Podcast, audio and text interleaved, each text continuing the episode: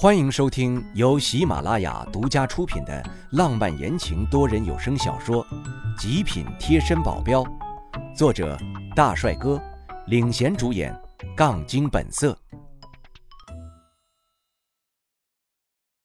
第五十章，真相。果然，我们做的事儿虽然没有对外公开，但是在这个圈子里，想知道到底发生了什么，根本不用做太多的调查。我还在刷牙呢，星火的电话就打了过来。袁经理语气很凝重，少有的来火。林伟，你搞毛啊？你知不知道我们现在与杜氏合作，你跑去砸人家的场子，算怎么回事儿？我不紧不慢地漱了嘴，拿毛巾擦了干净。想到星火和杜氏合作的事情，我还大不爽呢。杜家惹了我兄弟，我只是报复而已。报复？你把人家集团三分之二的人都送上了医院，是为了这么大点事儿？我早就说过，成大事者不拘小节，你是要做大事的人，怎么仅仅为了你一个兄弟就要与杜氏为敌？你到底是怎么想的？袁经理显然不能理解，也是，位居高位的往往目空一切。只有眼前的利益和掌握手中的权力才是最重要的。至于当初一起打拼天下的那帮兄弟，早就抛之脑后。对付这样的人，只要让他认清现在的利益局势就好了。我嘴角微微上扬。你猜，杜宇什么身份？身份？他不就是杜家大少爷吗？还有什么身份？袁经理显然有点摸不着头脑。我怎么会突然扯到杜宇的身份上？是，他是杜家大少爷，可是他还有点独特、隐秘又不得了的小背景。袁经理，看样子你们查的不够认真呐！我调笑。袁经理惊疑不定，在他眼里，杜建然才是杜氏唯一的掌权者，杜宇只不过是个继承者而已，与之交好即可，没必要关注的那么仔细。双方皆沉默了十几秒，我是在等他的回应，而他则是在思考。给我一天的时间，我希望你不是在骗我。袁经理语气冷冽，警告我不要耍他，已经没有之前那么生气。他虽然没有说后果，但是我知道，如果杜宇没有什么别的身份，他一定会勃然大怒，然后取消与金玉的一切合作。这对金玉来说，绝对不是什么好事儿。更有甚者，会处处妨碍金玉的发展。可是，我又没有骗他，我怕个毛啊！杜宇能在江城搞起个赌场，没有大势力的支撑，是绝对不可能的。这点我很有自信。接下来只要等着袁经理的消息就好了。以星火的势力查这点事情，虽然不简单，但也不至于查不出来。然后家里就光秃秃的剩下我一个人。苗倩倩一大早就去了那个李明那里了。我想想，他一口一李明哥哥，我就要掉一地的鸡皮疙瘩。李明那鸟人还一脸荡漾，真恶心。纯种高富帅果然都不是什么好东西，还是我们这种来自乡村的纯情少年好。弱冠之年就已经一世而独立了。杜钱在外边住，没有在我们这儿，也是为了他自己着想。杜家一定在全力找他，到底是不大安全，还是自己住好，吃喝拉撒都自己管，我也省事儿。钱多多早上去上课了，陡然这么一想，我巨兴奋。钱多多下午没课呀，苗倩倩下午不回来的话，就是人民群众喜闻乐见的与美女同居的时间呐。我去她的房间，想帮她收拾收拾，不过显然没有我要插手的地方。那些衣服、裤子啥的都挂好了，鞋子、袜子什么的都整整齐齐的，多让人喜欢的姑娘啊！我赶紧去隔壁，模仿着钱多多的房间布置，鼓捣了一下自己的房间，这就不分彼此了。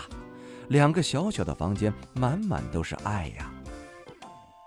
趁着姑娘们还没回来，我又去厨房鼓捣了一阵，又是一番折腾，忙得满头大汗。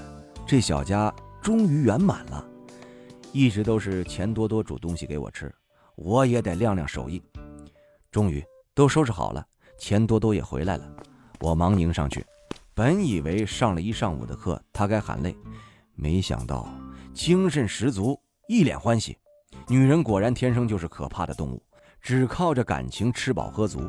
我正打算调笑一番，后面又一妹子闪亮登场，时尚的眼镜，飘逸的刘海，再加上一身公主范儿的打扮，简直就跟大小姐似的。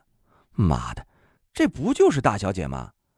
我多瞅了几眼，开口就笑：“公主殿下贵安。”妹子红了脸。不自然地摸了摸镜框，似乎不怎么习惯这么可爱的眼镜。我心里想，姑娘难得软一回，赶紧讨得她欢心。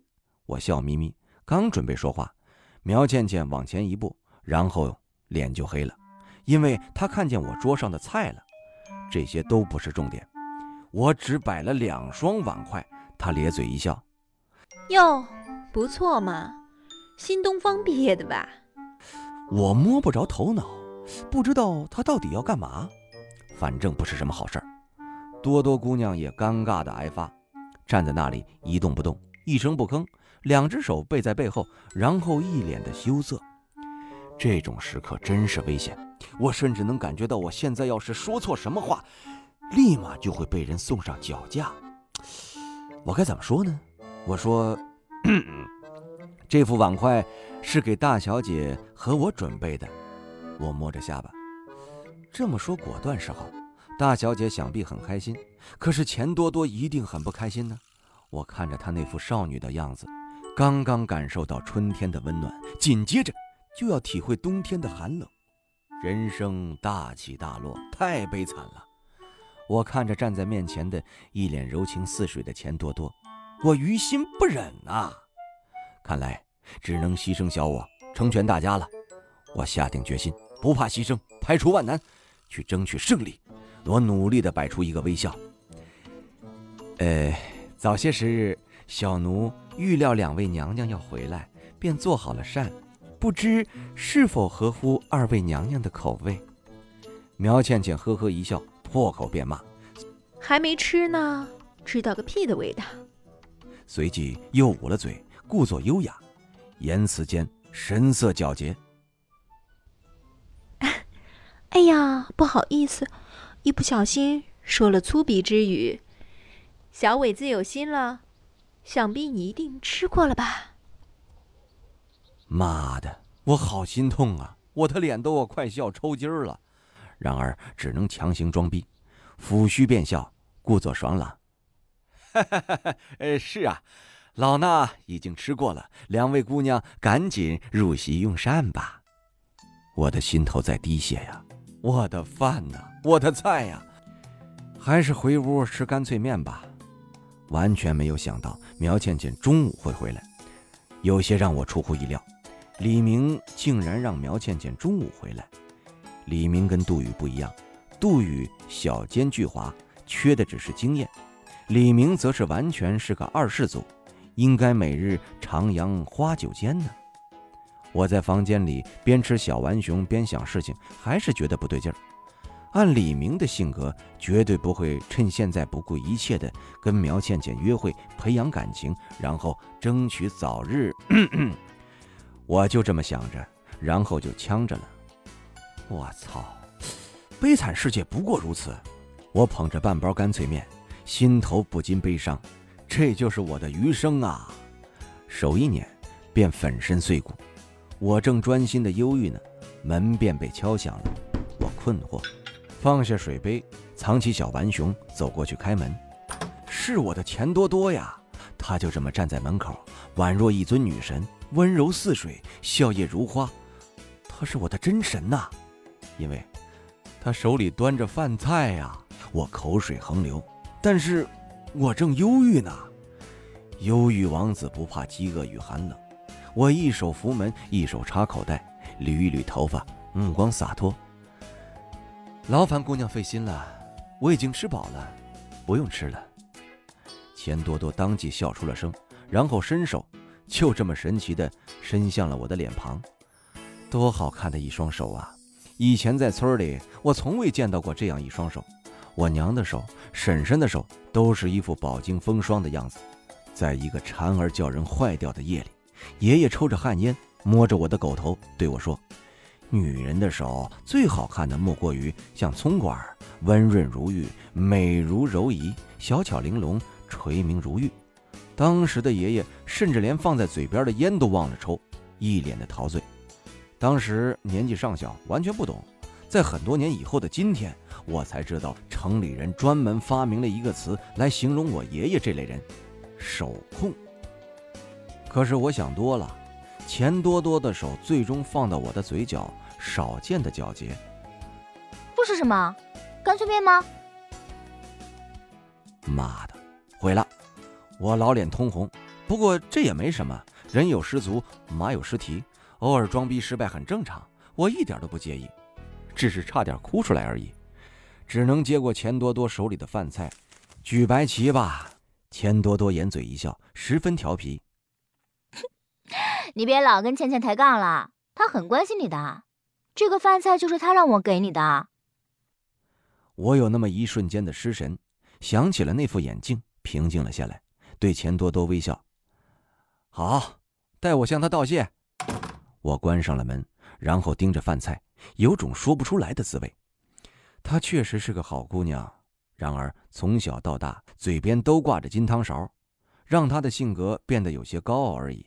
偶尔心口不一，却依然不能遮掩内心的那片温柔。于是我狠狠地扒了几口饭菜，泪流满面。妈的，他们又加盐了！午后难得小憩，下午三点，袁经理的电话还是打来了，意料之中。星火的效率果然高得令人发指，他已经知道了杜宇的后台了，我隔着电话都能感觉到他在擦汗。是青虎帮。